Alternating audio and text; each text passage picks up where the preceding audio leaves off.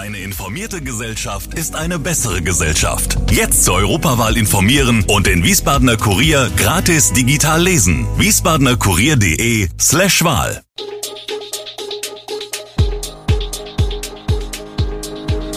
Gude, unser morgendliches News Update. Das Wichtigste aus Wiesbaden für Sie im Überblick. Guten Morgen aus Wiesbaden an diesem 18. Januar. Ursache für Tod am Wiesbadener Hauptbahnhof steht fest. Die SW führt Wartungsarbeiten durch und Neues zu den Fastnachtsumzügen in Wiesbaden. Das und mehr hören Sie heute im Podcast. Der Mann, der am Samstagmorgen leblos auf dem Vorplatz des Wiesbadener Hauptbahnhofs gefunden wurde, ist eines natürlichen Todes gestorben. Das bestätigt die Polizei auf Anfrage. Der aus Polen stammende Mann hatte die Nacht an einem Bussteig in einem Schlafsack verbracht, wo die alarmierten Polizisten am Samstag nur noch seinen Tod feststellen konnten. Wie bereits vermutet, gebe es keine Hinweise auf ein Fremdverschulden, daher werde auch keine Obduktion durchgeführt. Auch sei der Mann bei den gemäßigten Temperaturen am Wochenende laut Polizei nicht erfroren.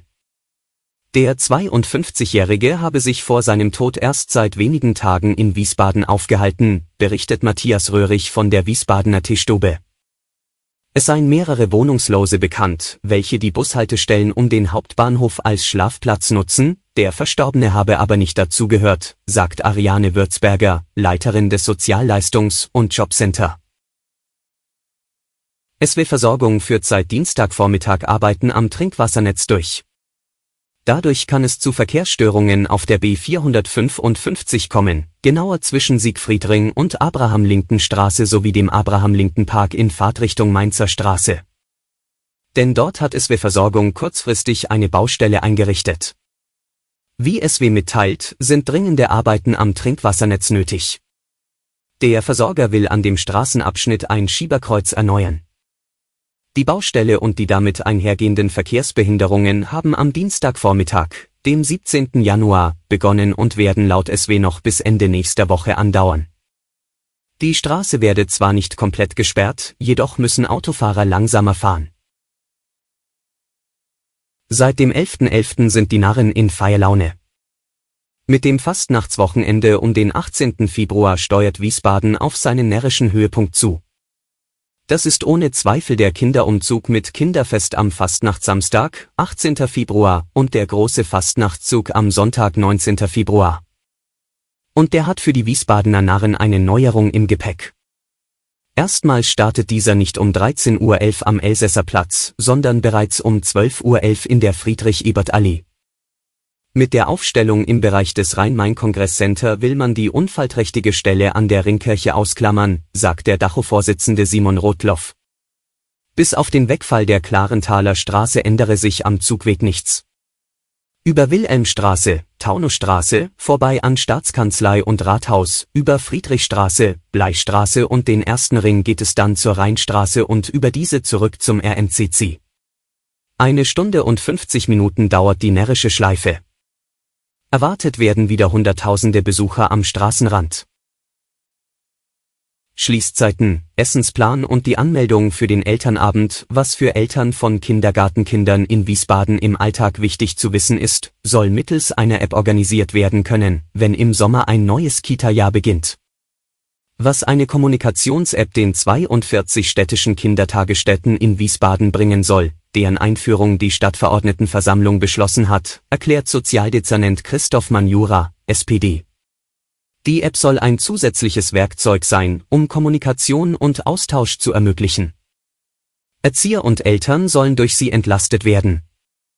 Dafür ist es notwendig, die entsprechende Infrastruktur zur Nutzung in den Gruppenräumen der Einrichtungen bereitzustellen.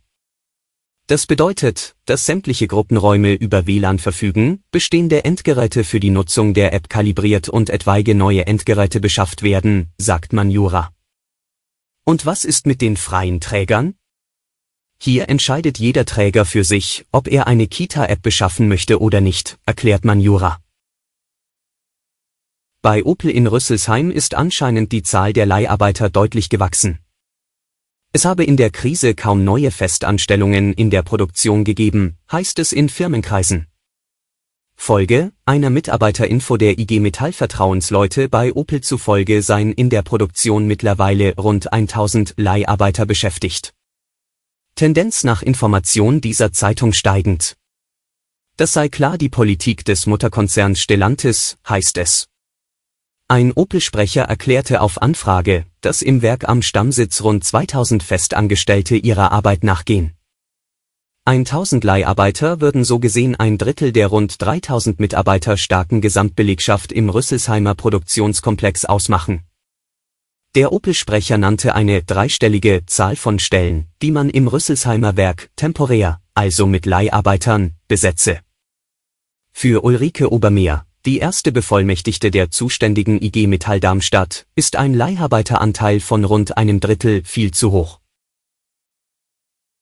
Bei einer Drogenrazzia in Hanau sind neben kiloweise Drogen, Schmuck und Uhren im Wert von mehr als 220.000 Euro auch rund 6,3 Millionen Euro Bargeld sichergestellt worden.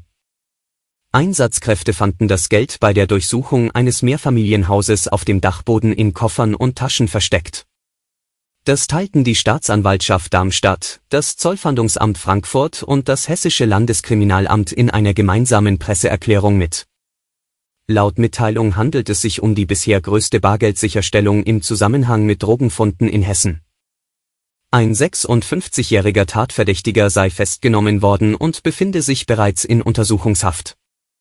Gegen den 56-Jährigen und andere Beschuldigte wird wegen des Verdachts des unerlaubten bandenmäßigen Anbaus von und des Handeltreibens mit Betäubungsmitteln in nicht geringer Menge ermittelt.